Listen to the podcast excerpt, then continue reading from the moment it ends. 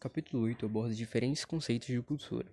Um dos conceitos é o dos gregos e romanos, na qual, para ser considerado cultura, é necessário as atividades intelectuais, como música, matemática, poesia, eloquência e filosofia.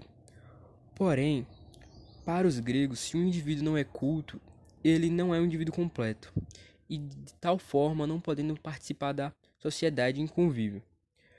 Algo que foi debatido bastante no estado de formação do ser vivo. Para alguns filósofos gregos, os, o indivíduo deveria ser culto e, e realizar atividades intelectuais, de tal modo a se interagir à sociedade. Porém, anos mais tarde, Piccolo della Miranda abordou uma nova forma de cultura. Cultura deveria ser não só as atividades intelectuais, mas também as atividades práticas, o conjunto da obra.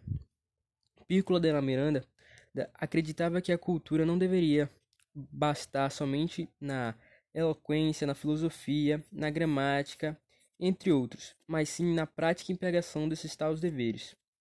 Mais tarde foi retificado pelo Beto Core, que alegou, em 1908, que as pessoas cultas são aquelas que não eram consideradas cultas na Grécia Antiga.